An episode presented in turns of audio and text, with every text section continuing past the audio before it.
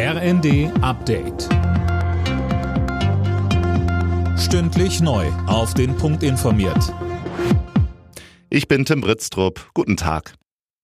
In der EU soll der Handel mit Emissionsrechten verschärft werden. Darauf haben sich Parlament und Mitgliedsländer in der Nacht geeinigt. Mehr von Cornelius Dreger. Unternehmen in der EU, die viel CO2 ausstoßen, müssen dafür bald tiefer in die Tasche greifen. Unter anderem soll die Zahl der Verschmutzungszertifikate schneller als geplant verringert werden. Das soll Sparanreize schaffen.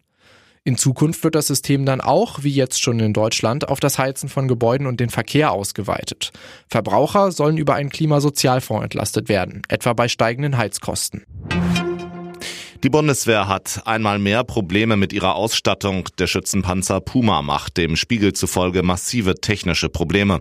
Nach einer Schießübung soll demnach kein einziger der insgesamt 18 eingesetzten hochmodernen Schützenpanzer mehr einsatzbereit gewesen sein. Und das wohl für Monate. Die Pumas sollen laut Spiegel im kommenden Jahr für die schnelle Eingreiftruppe der NATO eingesetzt werden. Jetzt werden sie offenbar erstmal durch das zuverlässigere Modell Marder ersetzt.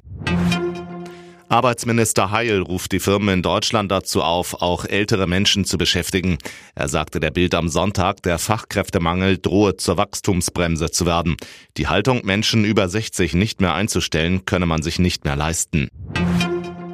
Bei der Fußball-WM in Katar steht heute das Finale an. Um den Titel spielen Argentinien und Frankreich. Für die Franzosen geht es dabei um die Titelverteidigung, Jana Klonikowski. Ja, und sollten sie heute gewinnen, wären sie das erste Team seit 60 Jahren, das es schafft, den WM-Titel zu verteidigen. Zuletzt gelang das Brasilien und davor einmal Italien in den 30er Jahren. Auf argentinischer Seite ist es für Superstar Messi wohl die letzte Chance, seine Karriere mit dem WM-Titel zu krönen. Der 35-Jährige hat bereits angekündigt, dass dies seine letzte Weltmeisterschaft ist. Anstoß zum Finale ist um 16 Uhr. Alle Nachrichten auf rnd.de